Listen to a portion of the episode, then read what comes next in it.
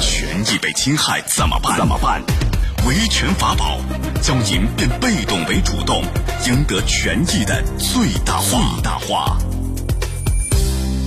好，接下来我们进入到高爽说法的维权法宝，我是主持人高爽，继续问候您。长沙一个男子啊，花了将近两百万买了一辆二手的法拉利，哎，刚买没几天，借给朋友接亲，结果这车呢直接被撞烂。事后用车人失联，保险公司拒赔。为什么拒赔呢？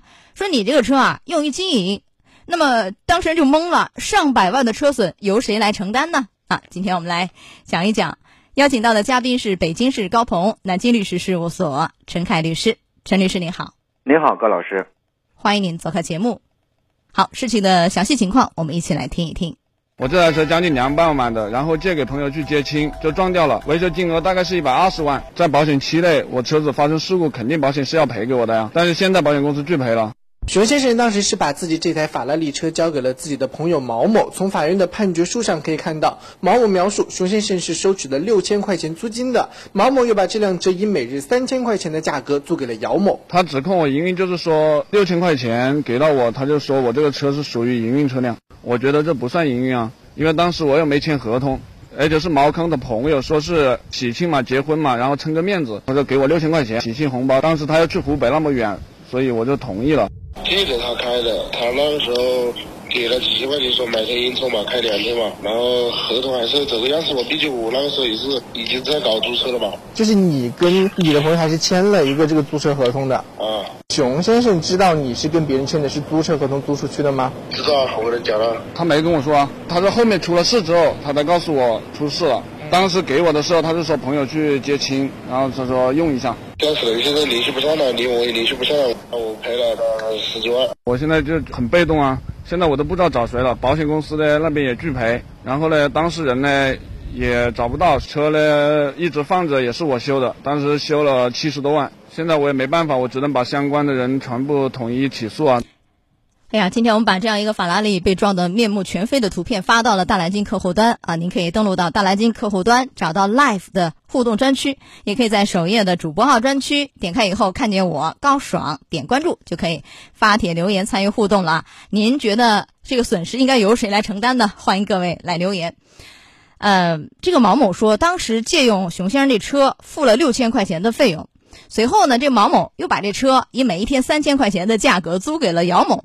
啊，因为这个毛某当时正在做那个租车生意，而且和姚某还签了一个租车合同，也就是说这里面一环套一环，车主呢把车辆借给朋友，朋友又把车辆租给第三人啊，以此来牟利，这个是不是就改变了车辆的，比如说性质变成了非法经营的问题，是这样吗？嗯，谈不上非法经营吧，至少它改变了这个车，我们讲家用车辆的家用的这种性质，有营运和盈利的性质在里面了。但是你看这个，呃，车主熊先生说，就是他对毛某租车并和那个姚某签协议一事完全不知情。嗯嗯，就这个也是认定是一个营运的问题嘛？因为要不要看有没有营运证？这个和有没有营运证没有关系，只要从事营运就是营运，是吧？嗯，是这样的。这个我们国家有一个公路的管理条例、管理暂行条例，这个讲呢，就主要是指如果有这个费用结算了。那么这个超出了我们正常的一般的，比如亲友之间的用车成本了，那这个就有盈利性质。那你看啊，他等于是两回，第一回车主熊先生把车借给毛某啊，六千块钱，嗯啊，因为到外地接亲嘛，嗯嗯嗯，这个算不算营运？因为后来毛某以每天三千块钱价格租给姚某，这显然是营运。呃，第一个亲友之间帮忙接亲啊，这个算营运吗？你这个应当来说不算，要这个要看它的价格各方面的这个综合来衡定了。就朋友之间或亲朋之间偶尔的这个借车行为啊，比如说哪怕收取了一定的车辆使用费，一般来讲也是不把它定为是营运性质的。比如你使用是车上油啊、过桥过路啊，以及车辆相对的磨损啊，这个应当来说是个合理的使用车辆成本问题，不牵涉营运。如果说你的给的费用过高，明显具有这个获利性质的，那就可能涉及到营运了。那他这个六千块钱过高吗？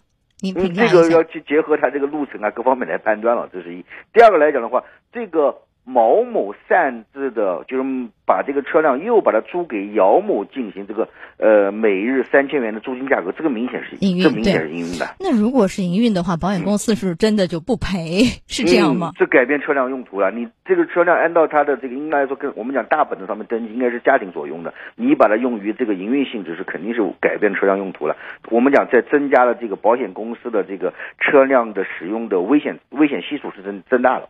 所以可以不赔所有的损失，上百万的修车费，保险公司不赔，我们俩这商业啊险部分肯定是不会赔了。交强险是赔的。啊对对对，但是交强险那个财产损失很少啊，那一块儿啊啊，那你看，针对这个保险理赔纠纷，这熊先生啊，目前已经向湖南省高院就上诉了。嗯您觉得乐观吗？似乎因为一审他是败诉，嗯保险公司这个不赔，法院认为是对的。嗯，那您觉得二审上诉会怎样？以我个人观点，我觉得不太乐观，不太乐观，不太乐观，很可能还是败诉很。可能会维持。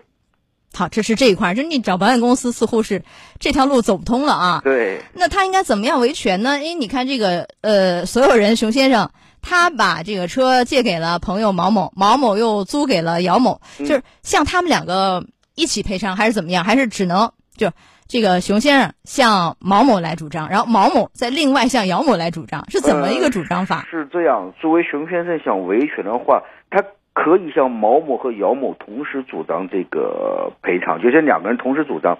那么，呃，毛某呢借用这个熊先生这个车辆，作为来讲，他应当理应尽到这个保管啊、维护啊，这个这个不能擅自借人这么一个责任。那么相反，这个毛某又擅自把这个车租用给姚某了，可以说他已经这个有侵权了。而姚某呢，又直接将这个车撞毁，也是对这个熊先生车辆的这个所有权和完整这个一个一个侵权的行为。所以说，这两人都应当对熊先生来承担一个赔偿责任。哎，是这样，因为一方面他借给朋友毛某，嗯，另外一方面这个实际的驾驶人是姚某，对是吧？所以就是就可以同时向他们两个来主张。对，因为以前我们讲过一个类似案件，这个车也是被拖走啊，又怎么样？那个什么抵押公司又卖了，也是一环扣一环，但是他这个和这个还不一样，不一样不。一样，有区别而那样的情形，他就是一环找一环，你找不着下一家了，是这样吧？对，是的。那你在这样的一个案件里，这个毛某和姚某啊，他俩承担的责任比例是多大呀？嗯，是这样。我作为熊先生，我不管你们俩的责任如何划分，那我可这个由法院来具体来认定。那么作为熊先生来讲，那你们俩都对我应当承担一个百分之百的这么一个赔偿责任吧？因为熊先生来讲他是没有过错的，我把车借给你了，那么那个呃，你又没经过我的同意。那你擅自借给别人，作为熊先生恐怕是没有过错。那当然，具体要看他们之间怎么谈的了，以及熊先生对于这个毛某擅自的租车行为是否事前是否知晓，或者说他有没有盈利的这么一个问题。啊，他说他不知道，但是这哎两个好像是有点扯皮。对，毛某说：“我告诉你了。”然后这个车主说：“你事后告诉我的，你之前你没有告诉我是不是对，如果说比如说毛某事先跟熊某打过招呼了，熊某如果默许了，那可嘛熊某自身也要担一点责任。？”嗯，但是如果没有，事后才知道，对，如果是事前不知情，事后这个毛某才跟他讲的话，那我觉得熊先生应该是没有过错的。车主就没有过错。对，他既可以找他这朋友毛某来主张全部的损失，也可以向那个姚某来主张。对他俩内部之间是一个什么连带的一个赔偿责任？嗯，这是年代还是我们讲按补充份这个要看法院来具体认定了。目前还是我目前还不好来确认，应该这么说。啊，如果我主张的话，还是建议熊先生主张连带责任比较好一点。啊，那连带责任比较好一点是啥意思？就是说你，你就是他们姚某和毛某两两个人同时都对熊某承担全部的赔偿责任但不是赔两份儿啊，不是赔两份儿，对，不是赔两份儿啊。那怎么这个比例还是由法院来判？对啊或者具体的侵权行为造成的这个损失大小或者过错大小吧，应由法院来进行认定，结合案件事实。或者一方赔不了，另外一方全赔，完了以后、那一方没赔的，其实也可以管他追偿，这也是一个方案对您说的对。啊。那有没有这样的问题啊？这个有人会觉得，啊，你这个毛某，你没有告诉我，擅自把我的车租给别人，三千块钱一天，嗯你欺诈我呀，你骗我呀，是不是？你说的是六千块钱接亲。嗯喜事儿嘛，我沾沾喜气，结果你骗我，你做生意去了，嗯，能不能从欺诈的角度要求退一赔三？这好像不适用于消法吧？这个不是这不是消费者权益保护法，这不不符合权益保护法的内容啊。嗯，就没有办法商，家和和消费者之间的关系，对，没有办法退一赔三啊。对吧？啊，但是这个案件你看，根据第三方评估，这个事故造成车辆的修理损失高达一百一十八万，但是呢，熊先生自己找一个修理厂花了七十多万。啊那你赔偿的数额是哪一个？是一百一十八万还是七十多？应该是七十多万吧？呃是这样，如果按照这个我们讲的法律规定，他自行承担了这么多费用，如果修好，还是按照实际发生的损失额来计算那个，按照实际发生的损失额，那个差价也不要去承担了吧？不需要吧？不需要了。啊，就修多少钱就赔多少钱啊。对，那现在有个很重要的问题啊，这个实际开车的这个姚某失联了，嗯两年多一直是杳无音信，嗯，那应该怎么办呢？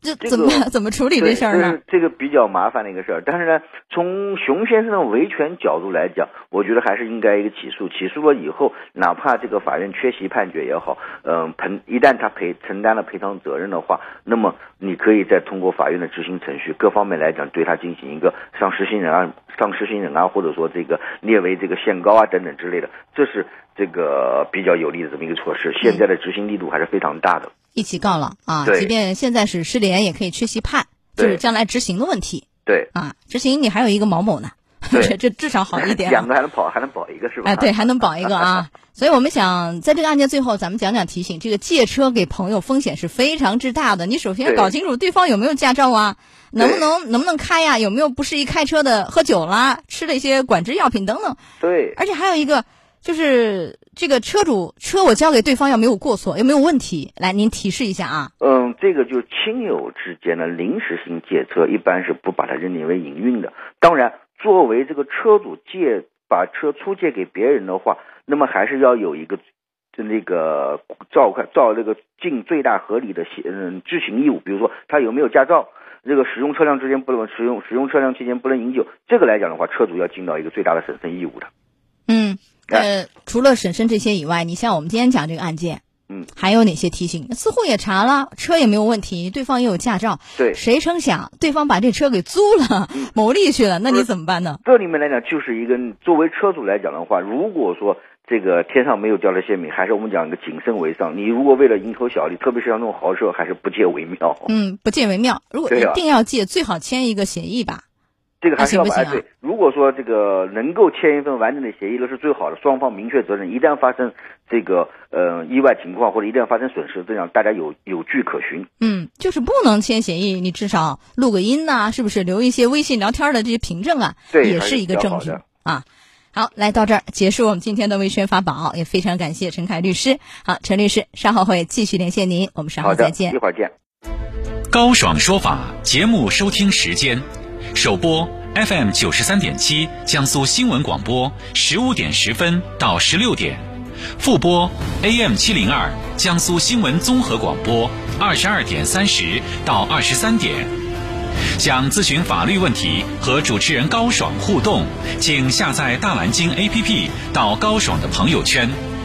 节目微信公众号“高爽说法”，网络收听方式：江苏广播网三 w 点 vojs 点 cn。